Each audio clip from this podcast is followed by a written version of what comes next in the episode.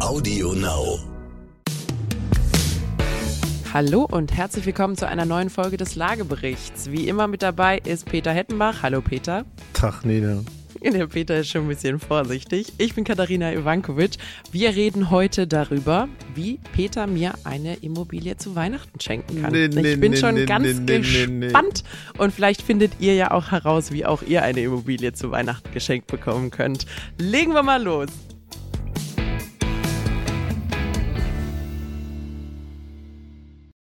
Hallo, hier ist Amias Haptu mit einer Botschaft des heutigen Werbepartners Lenovo zum Thema IT-Security. Durch steigende Cyberkriminalität entstehen Schäden in Milliardenhöhe. Um Ihr Unternehmen vor Angriffen auf Ihre Daten zu schützen, bietet die Sicherheitsplattform ThinkShield von Lenovo ein flexibel anpassbares Portfolio. Seien Sie und Ihre IT einen Schritt voraus und informieren Sie sich jetzt auf lenovo.spiegel.de. Hallo Peter. Hallo Nina. Tag. Bist du gut drauf? Noch, Noch? Sehr gut. ich höre da ständig was von Schenken ähm, und äh, ich möchte auch dich nicht adoptieren, aber wir werden das ja im Laufe des Podcasts klären. Und äh, wenn ich zur Not eine Immobilie rausrücken muss, weißt du ja, welches wird. Mm, Ja, also zunächst einmal, ich bin sehr gut drauf. Bei mir bricht ja jetzt so langsam der Dezember an. Bei mir ist der Dezember der Doppelgeschenkemonat. Ich habe ja Geburtstag plus Weihnachten. Also, Peter, vielleicht sind es auch zwei Immobilien. Ich akzeptiere auch eine größere. Aber was ich nicht akzeptiere, ist dein kleines Scherzgeschenk, was du ganz gerne machst, nämlich hier irgendwelche Insektenhotels als erste Immobilie zu verschenken. Spaß beiseite. Wir sprechen heute ein bisschen über das Thema Erben und Verschenken von Immobilien oder Vererben und Verschenken von Immobilien. Wie man das denn machen könnte, was für Regelungen greifen, ab wann man sich darum kümmern sollte und ähm, ja, was da so für Möglichkeiten gibt. Und wir reden ein bisschen über Bescheidenheit und Zurückhaltung von jungen Mädels, Also auch wenn am, im Dezember zwei Ereignisse anstehen. Also ich weiß jetzt nicht, ob das so zeitgemäß ist, Peter, im Jahr 2021 jungen Frauen noch weiter irgendwie Bescheidenheit einbläuen zu müssen. Ich glaube eher das Gegenteil. Weißt du, wenn man was will, dann, dann muss man einfach dafür kämpfen. Und ich kämpfe jetzt einfach hier jede Woche vor unseren Hörern dafür.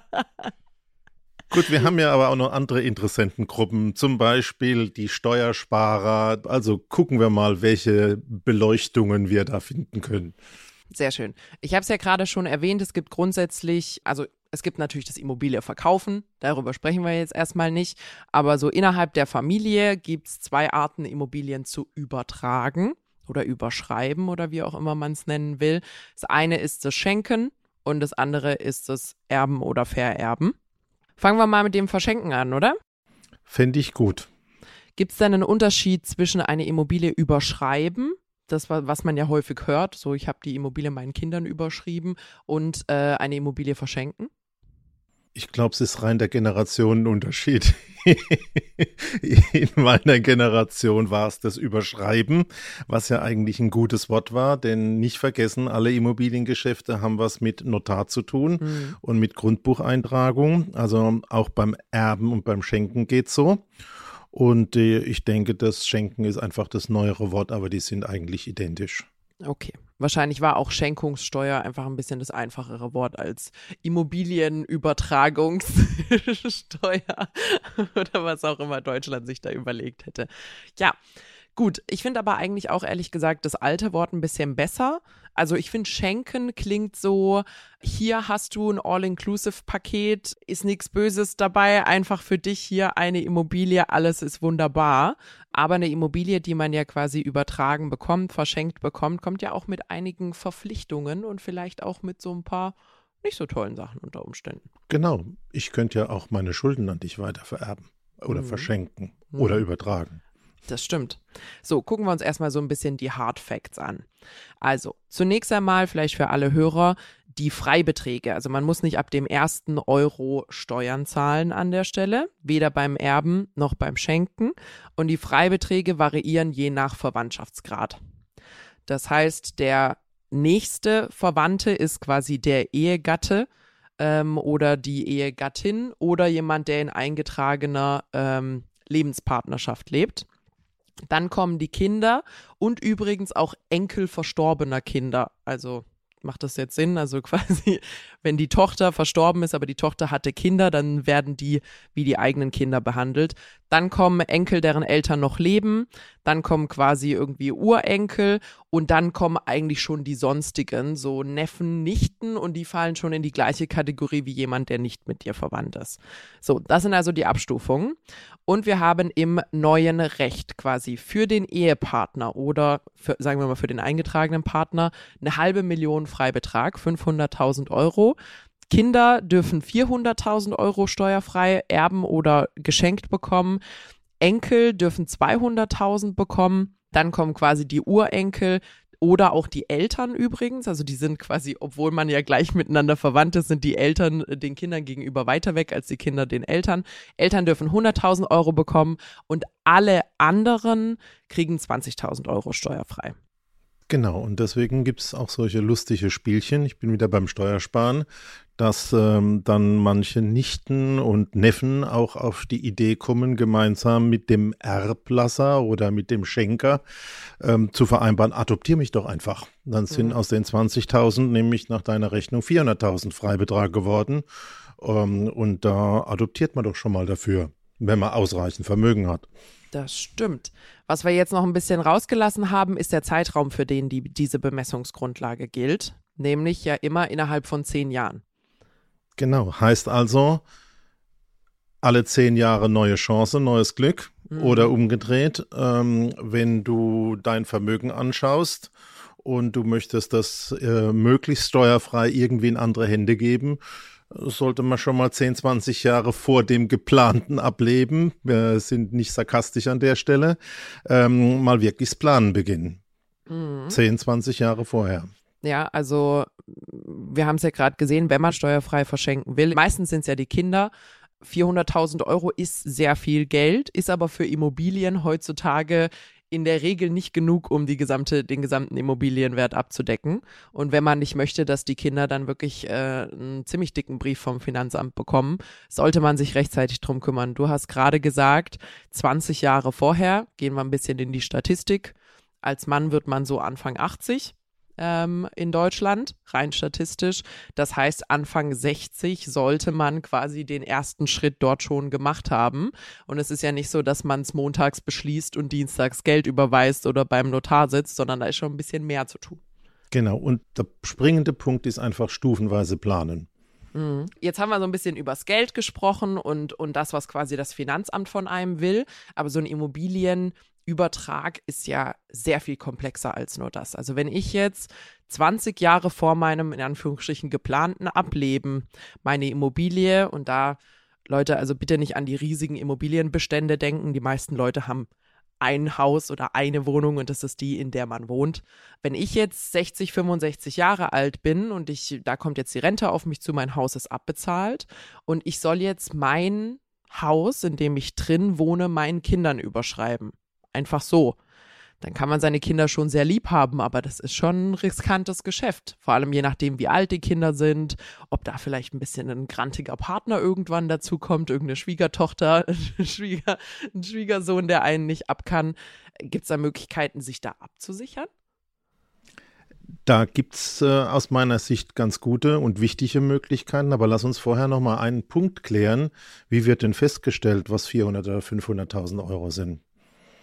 Man darf nicht vergessen an der Stelle, dass wir erstmal klären müssen, wie wird denn der Wert der Immobilie auch festgelegt und bitte nicht so, dass wir samstags am Kaffeetisch sagen, gegenüber dem Finanzamt sagen wir, das ist halt ein ganz kleines Häuschen und das sind 100.000 mhm. Euro und wir sind weit von jenseits von Gut und Böse, sondern es empfiehlt sich an der Stelle wirklich ein richtiges Gutachten. Mhm. Mit dem Gutachten wird dann der Wert festgelegt und zwar für die Erben, für den Erblasser, für den Schenker und auch fürs Finanzamt. Also wir werden später noch drauf kommen. Das Erben ist gar nicht so unterschiedlich wie das Schenken. Aber der wichtige Punkt ist einfach, wir brauchen ein gescheites Gutachten, ein wirklich neutrales um saubere Verhältnisse zu haben, wie viel wir den rüberbringen. Und jetzt sind wir an deinem Problem. Ja, du hast ganz lange gearbeitet. Jetzt sagst du, hm, ich bin ein bisschen strategisch, möchte meiner Tochter, meinem Sohn, meinen Kindern äh, rechtzeitig und stufenweise das Vermögen übergeben, um natürlich auch ein bisschen Steuern zu sparen. Aber was passiert tatsächlich, wenn da irgendwie mal zerrüttete Verhältnisse entstehen und alles, was so in 10, 20 Jahren in der Familie, glaube ich, jeder schon mal kennengelernt hat. Und ein wichtiger Punkt bei dem Thema ist dieses schöne Wort Niesbrauch. Mhm. Du hast doch bestimmt gegoogelt. Na klar. Also zunächst einmal gibt es ja zwei Möglichkeiten. Es gibt mehr als zwei Möglichkeiten, aber zwei, die man so ein bisschen trennen kann. Das eine ist das lebenslange Wohnrecht und dann gibt es das Niesbrauchrecht. Das sind ja so ein bisschen unterschiedliche Dinge.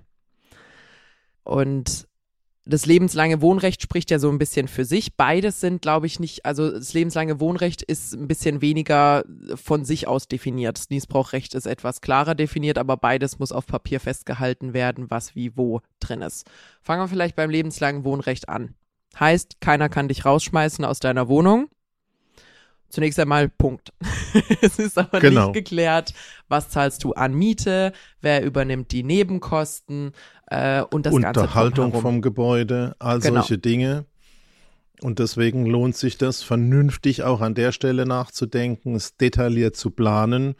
Und in dem Niesbrauch ist halt zum Unterschied ähm, festgelegt, a, ich darf es benutzen und ich bekomme eigentlich alle Einnahmen aus dem Gebäude und äh, für alle beide Fälle, also das Wohnrecht und den Niesbrauch, würde ich auch in diesem Notarvertrag, der ansteht, sauber klären, was ist mit den Unterhaltungskosten, was ist mit den Nebenkosten und ich erwähne es nochmal und auch was ist mit Schulden.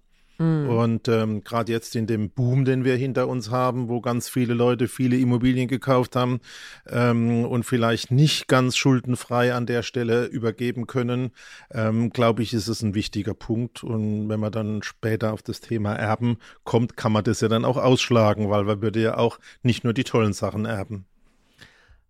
Genau, genau.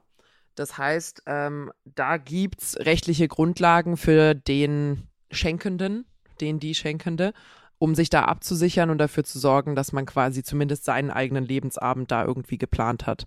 An der Stelle natürlich auch wichtig, es gibt ja nicht nur das Thema, ich werde für immer in dieser Wohnung wohnen und irgendwann schlafe ich da friedlich drin ein, sondern es gibt ja auch Pläne für, was ist, wenn zum Beispiel Pflegeheim oder sonst irgendwas ansteht. Was passiert da? Das heißt, auch solche Dinge müssen geregelt werden. Wer übernimmt da die Kosten?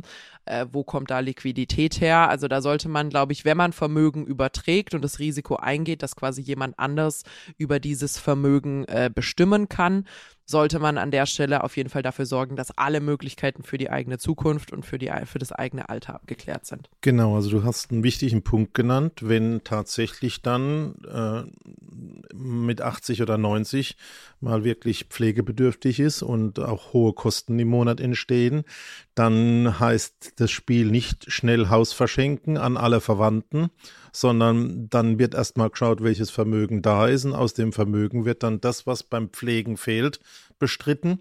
Also auch da bitte berücksichtigen. Das ist nur nicht einfach, dass man sagt, ich sag mal, das Ding sind jetzt 100.000 Euro und das schenke ich dem. Wir werden auch nochmal drüber sprechen. Man kann auch nicht einfach ein Erbe irgendjemand wegnehmen. Ähm, aber ich glaube, das ist ein, ein, ein wichtiger Punkt, was es zu planen gibt und vielleicht auch noch eine Idee, aus meinem Privatbereich, als mein Papa gestorben ist 2003. Und dieses Thema, ja, wir müssen das Ganze festlegen und wir brauchen das Thema Erbschaftssteuer und wir müssen das Grundbuch neu ordnen, hat meine Mama damals gesagt, weißt du was, wir regeln es jetzt auch für mich schon. Mhm. Das war 2003, also das ist fast 20 Jahre her oder 18 Jahre her. Und das wäre vielleicht auch so eine Idee, immer ein bisschen in diese stufenweise Denken zu kommen und vielleicht schon äh, zu überlegen, wenn mal tatsächlich ein Oma, ein Opa stirbt oder ein Elternteil, gleich den nächsten Schritt bei der Planung mit zu berücksichtigen. Ich glaube, ich weiß, wo du deinen Pragmatismus her hast. Von meiner Mutter, klar. Buben und ihre Mutter, das ist äh, Sonderverhältnis. Sehr gut. Es gibt übrigens noch eine Sache, die wir jetzt noch so ein bisschen, äh, also noch nicht explizit genannt haben. Wir haben jetzt geklärt, also es gibt eine Menge Papierkram rund um das Thema Schenkung. Ich glaube, da muss man sich auch tief in die Augen gucken, als Familie wirklich den ganzen Krempel auf den Tisch packen, damit alle beteiligten Parteien mit einem guten Gefühl in die Sache und aus der Sache rausgehen können. Es gibt aber noch ein bisschen was, wo der Gesetzgeber natürlich mit eingreift. Und das ist diese Zehn-Jahresfrist. Nämlich es ist nicht nur, dass du innerhalb von zehn Jahren eine bestimmte Summe vererben kannst, sondern du darfst innerhalb. Verschenken. Äh, Entschuldigung, verschenken. Ja, guck mal, freudscher Versprecher, ich war schon ein bisschen voraus. Sondern wenn du jetzt beispielsweise 2021 etwas verschenkst und 2025 ungeplant verstirbst, bevor zehn Jahre abgelaufen sind, kann diese Schenkung quasi rückabgewickelt werden, weil sie dann Teil des Erbes wird, weil die Schenkung an der Stelle äh, angestritten werden kann von den potenziellen Erben. Genau, und ich bin sicher, der eine oder andere von den Zuhörern, der ein bisschen älter ist, also eher meine Generation, hat es schon mal erlebt. Ein Kind hat vom Papa oder der Mama irgendwie so ein bisschen was geschenkt bekommen, vielleicht Hypothek getilgt oder einen Zuschuss zum Haus oder vielleicht sogar eine Wohnung. Und ähm, dann äh, heißt es natürlich zum einen, wenn das zehn Jahre gut geht, ist das Ding aus dem Erbe draus. Mhm. Und der, der geschenkt bekommen hat, nimmt am Erbe wieder teil. Ohne Anrechnung, oder? Ohne, also als ob ohne, dieses Vermögen nicht existiert. Ohne hätte. Anrechnung mhm. oder wenn es zwischendrin passiert, Rückabwicklung und da habe ich schon auch manche Streitigkeiten innerhalb von der Familie entstehen sehen. Also das ist alles relativ kompliziert und ähm, ich glaube, zwei Dinge muss man festhalten oder drei. Wirklich langfristig planen. Zweitens, wirklich Fachleute dazu holen. Und der dritte Punkt ist, ich glaube, es muss immer der regeln, der das Vermögen hat und weitergeben will. Hinterher, wenn die Erben oder die Schenken, Beschenkten äh, oder die Adoptierten das lösen müssen, mhm. ist die Komplexität viel höher. Ja.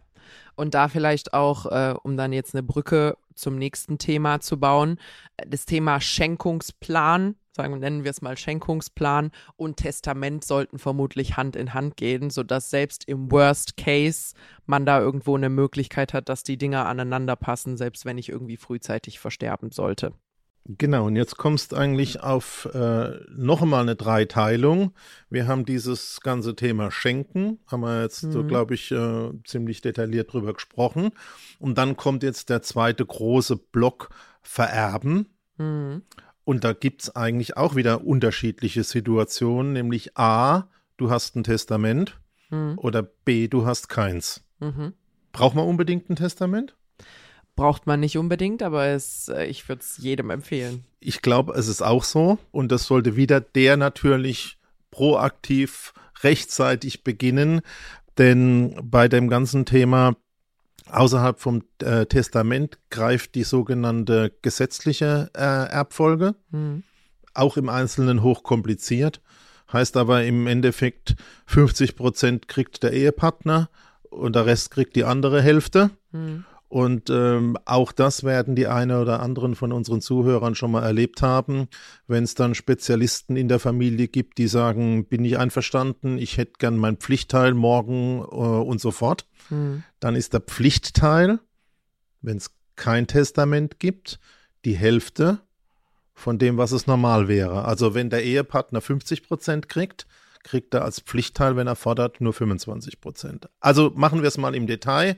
Wir haben jetzt das Thema Übertragen oder Schenken abgearbeitet. Jetzt gehen wir ins Erben und sagen, erster Fall im Testament kannst du ziemlich viel regeln. Genau, vielleicht bevor wir ins Detail des Testaments gehen. Ein Testament hat ziemlich strenge und ziemlich altmodische Regelungen in Deutschland. Also bitte nicht wie in den Krimis, in den amerikanischen, wo man dann sagt, oh, der reiche Baron hat in seinem Lieblingsbuch doch noch ein zuletzt äh, von ihm unterschriebenes, in seiner Handschrift verfasstes Testament aufbewahrt und alles ist gut zum Schluss.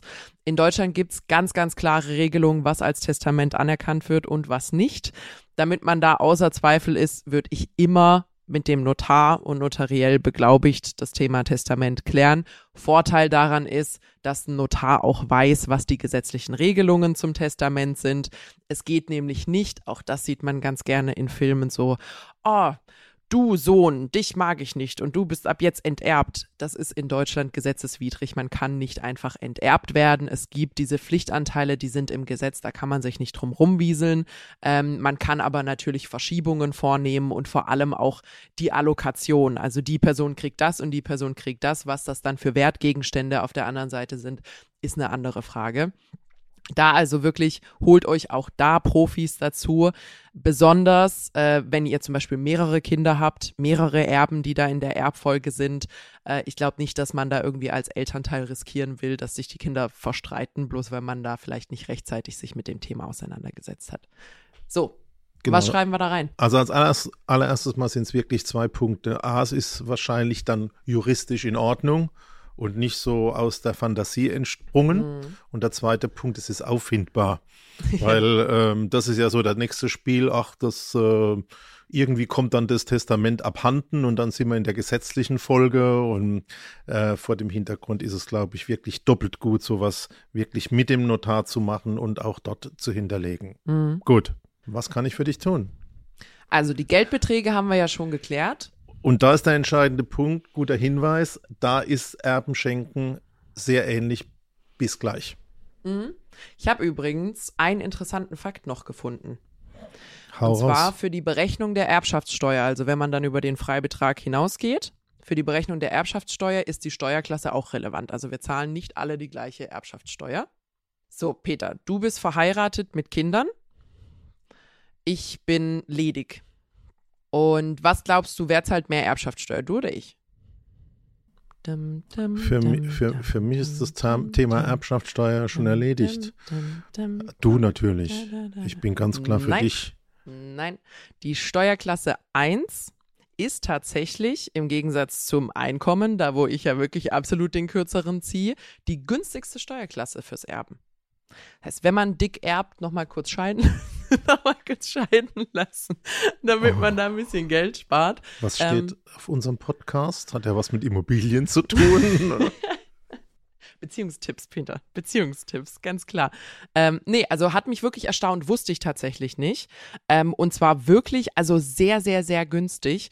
Ich weiß jetzt nicht genau, was die anderen Steuerklassen sind. Ich kenne nur meine eigene. Ich weiß, dass die Steuerklasse 3 eine der Ehegattensteuerklassen ist. Was ist ein Steuerklasse 2? Keine Ahnung. Ledig mit Kindern geschieden, ich weiß es nicht genau.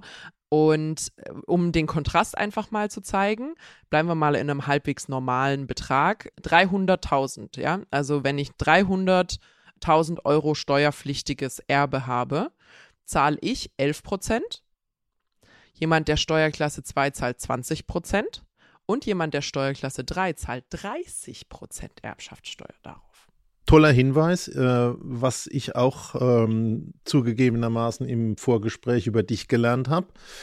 Die Regelung, die wir jetzt haben, die ist ja noch gar nicht so alt. Mhm. Und äh, seit wann gibt es die? 2009, 2009. 2009. Und wie sah es vorher aus? Ähm, habe ich auch noch hier. Äh, sehr, sehr viel weniger. Also einfach äh, so fast 50 Prozent der, der Beiträge, in einigen Steuerklassen sogar noch weniger. Äh, schnelle runde Zahlen. Wir sind wieder schnelle runde Zahlen mit Nina. Ehegatte, jetzt 500.000, früher knapp über 300.000. Kinder, jetzt 400.000, früher 205.000. Enkel jetzt 200.000, früher nur 50.000.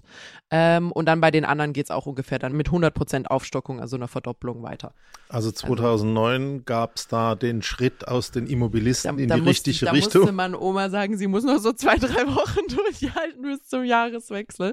Ähm, nee, also ist eine riesige Aufstockung. Und ich glaube, damit, dass das jetzt 2009 erst frisch gemacht wurde, braucht man da auch nicht hoffen, dass da in äh, nächster Zeit erstmal was kommt. Und ich gehe nochmal auf das Thema den Wert bestimmen mit einem Gutachten. Natürlich zu dem Zeitpunkt, in dem der Vertrag gemacht wird. Mhm. Was danach passiert, ob die Immobilien billiger oder teurer werden, spielt keine Rolle. Aber wenn man nach zehn Jahren eben nochmal ähm, verschenken wollte, müsste dann zu dem Zeitpunkt der Wert eben nochmal bestimmt werden. Und ähm, jetzt haben wir die Zeit bis 2009, mhm. zwischen 2009 und heute, mit teilweise in den Ballungsräumen gigantischen Wertanstiegen der Immobilien, Faktor 2. Also da sind die 400.000 dann mal 800.000 geworden oder die 500.000 Millionen. Mhm. Ähm, jetzt kommen wir in eine neue Phase. Ich glaube, jedem ist klar, dass die Immobilien nicht endlos immer nur von ganz billig nach ganz teuer steigen werden, dass jetzt irgendwelche Inflationseffekte kommen, Zinsen steigen. Aber es wird spannend werden für die nächsten zehn Jahre. Auch da gilt es wieder das Thema Planen. Aber gehen wir mal zurück zum Thema Erben. Ja, du hast ähm, gerade noch eine interessante Sache so nebenbei angesprochen, die wir nicht so wirklich beim Thema Schenken, aber potenziell auch hinten raus beim Erben besprochen haben. Und das ist ja, dieses Stufenweise kann sich natürlich auch innerhalb einer Immobilie abspielen. Das heißt, wenn ich zum Beispiel ein Drei-Parteien-Haus habe, kann ich sagen, äh, jetzt Stichtag 2021 kriegt Tochter 1 die oberste Wohnung, Tochter 2 die im ersten OG und ich bleibe im Erdgeschoss wohnen und dann wird einfach geklärt, wenn ich versterbe, wird das Ding 50-50 zwischen den zwei aufgeteilt, weil ich keinen Ehepartner mehr habe und dann ist die Nummer durch. Also man kann auch Objekte in sich teilen. Einfach da nochmal als Anmerkung. So, jetzt haben wir die Geldbeträge geklärt. Wir haben über Pflichtanteile gesprochen. Ähm, und es gibt aber noch eine Ausnahme beim Thema Erbe, die ich sehr, sehr interessant fand. Die hebelt nämlich die Freibeträge komplett aus. Und das ist das Familienheim. Peter, was ist dein Familienheim? Also ich habe daheim ein Haus. Da waren wir auch mal mit zwei Söhnen. Mhm. Jetzt haben wir zwei leerstehende Gerümpelkammern anstattdessen. Ist das dann immer noch ein Familienheim oder ist es ein Gerümpelheim? Das ist äh, bald ein Seniorenheim, aktuell noch ein Familienheim. Okay, also das hätten wir geklärt. Also äh, es geht das ums eigene Haus oder die eigene genau. Wohnung, in der Richtig. man lebt. Richtig, genau.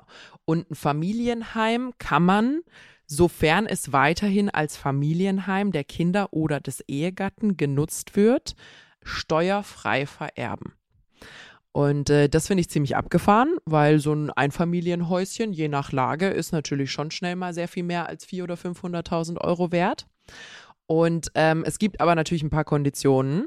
Und das eine ist, ähm, also nehmen wir mal den äh, Werner Müller. Der Werner Müller hat jetzt sein ganzes Leben lang in seinem Einfamilienhaus gewohnt und verstirbt und hat einen Sohn. Und der Sohn würde das gerne steuerfrei übernehmen über diese Familienheimregelung. Die Kondition ist aber, dass der Sohn zehn Jahre lang dieses Haus selbst als Familienheim nutzen muss. Das heißt, ich muss oder er muss in diese Immobilie einziehen und dort zehn Jahre drin wohnen bleiben. Da gibt es ein paar kleine Ausnahmen, äh, die diesen, diese zehn Jahre aushebeln können. Das ist aber nur, wenn man quasi gezwungen ist, in, äh, früher als diese zehn Jahre auszuziehen, weil man selbst ins Pflegeheim muss oder weil man selbst verstirbt. Ähm, aber dann kann man tatsächlich die Immobilie steuerfrei übernehmen an der Stelle noch ein kleiner Haken. Die Immobilie muss kleiner sein als 200 Quadratmeter. Ist aber, sag ich mal, bei einem Großteil der Fälle in der Regel auch kein Problem, wenn es ein Familienheim ist und es sind keine acht Köpfe oder so, die darin gewohnt haben. Fand ich aber spannend, ist, glaube ich, für viele Familien an der Stelle dann auch nochmal äh, eine nette Sache. Und wir haben ja schon öfter über soziale Energie und den Erhalt von äh, Gemeinden und sowas gesprochen, wo man den Zuzug ein bisschen regeln muss. Ist bestimmt langfristig auch gut um so ein bisschen äh, soziale Energie zu erhalten, dass die Leute nicht alle irgendwie wegziehen und sich verstreuen. Im Detail gibt es sicher jede Menge Probleme. Absolut. Und hat man gemeinsame Konten und wie wird das geteilt ähm, und äh, wie funktioniert das Thema Pflichtteil dann äh, wirklich im Detail. Aber wir wollen hier eigentlich nochmal so die wesentlichen Punkte äh, beleuchten und ich glaube, das ist schon interessant und ich bleibe noch dabei rechtzeitig planen, stufenweise drangehen. Und ich glaube, äh, der Weg übers Verschenken beginnen ähm, ist sinnvoll. Aber zum Schluss beim Erben sind wir eigentlich in der gleichen Situation, nur kann man sie nicht mehr gestalten. Die Fristen und die, ich sag mal, Summen, die Freibeträge sind die gleichen. Richtig. Also, zurück zum wichtigen Thema der heutigen Folge. Was ist denn jetzt mit meinem Geschenk? Nina, ich habe dir schon mal gesagt, keine Geschenke, ich werde dich nicht adoptieren und ähm, auch wenn der Dezember für dich ein besonderer Doppelmonat ist, du gurgelst doch, kannst du da nicht was mit Black Friday und Black Week und sonst was machen? Da kriegst du auch was geschenkt. Musst du denn immer ich herhalten, oder? Ich kann auch einfach über deinen Amazon-Account mir eine neue Espresso-Maschine Du, ich bestellen. habe keinen eigenen Amazon-Account. Ich mache alles über den Account von meiner Frau. Die kann ich auch fragen. Die, die gönnt mir ein Geschenk eher als du. So viel mal- zum Thema mal vorbei. Zurückhaltung und Bescheidenheit in der Millennium-Generation. Du, man muss sich, man muss sich einfach durchsetzen, Peter. Man kriegt nichts geschenkt im Leben. Das Leben ist kein Ponyhof. Hast du dir schon mal ein Bienenhotel angeschaut? Ich habe meinen Eltern eins geschenkt. Die haben doch einen neuen Garten seit letztes Jahr. Die haben tatsächlich ein Bienenhotel bekommen. Du, ist auch schön. Ja, Also war auch unter den 100.000, die ein Kind an seine Eltern schenken darf. auch wenn der ideelle Wert natürlich enorm viel höher war. Ja. Aber das ist übrigens auch noch ein gutes Stichwort. Es können nur materielle Dinge in der Form transformiert werden, vom einen zum anderen. Ideelle nicht. Okay, gut. So, haben wir irgendwas vergessen zum Thema Schenken oder Vererben? Ich glaube, du hast es gerade noch mal gut zusammengefasst. Äh, am besten mit Schenken anfangen, rechtzeitig drum kümmern, Karten auf den Tisch, es muss über alles gesprochen werden. Oh, wir haben beim Thema Erbe noch eine kleine Sache vergessen. Erbe kann nur im Gesamten angenommen oder ausgeschlagen werden. Das heißt, wenn da Immobilien plus Schulden drin sind, kann nur entweder beides genommen werden oder nichts von beidem. Also schaut da am besten rechtzeitig rein, nicht, dass da irgendwelche schlechten Überraschungen auf euch warten. Genau. Rechtzeitig drum kümmern, am besten mit dem Schenken anfangen, ehrlich zueinander sein. Der schenkende oder er- vererbende Part sollte sich darum kümmern, dass dort wirklich Ordnung gebracht ist. Ich glaube, jeder hat schon mal irgendwo im Umfeld Erbschaftsstreitereien mitbekommen, will man in der eigenen Familie eigentlich nicht haben und ist sehr leicht vermeidbar. Also muss man sich nur drum kümmern. Und der letzte Punkt ist unbedingt Profis mit ranholen, sowohl fürs Gutachten als auch dann für den ganzen Papierkram und das Steuerthema. Wenn ihr also selber erbt, holt euch da wirklich, geht rechtzeitig zu eurem Steuerberater, lasst das klären, damit ihr da nicht äh, irgendwelche horrenden Rechnungen bekommt, die sich auch hätten vermeiden lassen können, wenn ein Profi dran gewesen wäre. Genau. Und noch spannender wird es dann, wenn wir über Auslandsimmobilien reden, aber nicht in diesem Podcast. Sehr gut. Ich gehe mir jetzt meine Espresso-Maschine bestellen. Und ich muss nur schnell genug laufen, weil der Peter kann wegen seinem verletzten Fuß noch nicht so schnell. Das kriegen wir also hin. Gut, sehr schön. Dann ähm, wünschen wir auf jeden Fall noch eine schöne Vorweihnachtszeit. Wir sind übrigens ohne Weihnachtspause durchgehend für euch da. Hört also gerne rein und ihr findet uns wie immer mittwochs auf Audio Now und überall, wo es Podcasts gibt. Bis dann. Ciao, ich könnte ja jetzt noch was singen, oder? Zu Weihnachten. Wir sind dann mal fertig. Tschüss. Tschüss.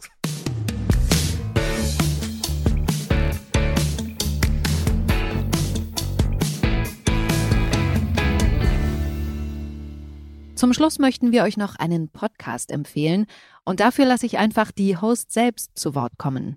Hallo, wir sind Raimund Brichter und Etienne Bell von NTV. Wir sind die Hosts vom Podcast Brichter und Bell Wirtschaft einfach und schnell. Und wir liefern euch jeden Donnerstag einen Begriff oder ein Thema aus der Wirtschaft und erzählen euch in 10 Minuten alles, was ihr dazu wissen müsst. Immer verständlich erklärt und natürlich top aktuell. Hört also rein bei AudioNow und bei ntv.de und natürlich überall da, wo es Podcasts gibt. Audio Now.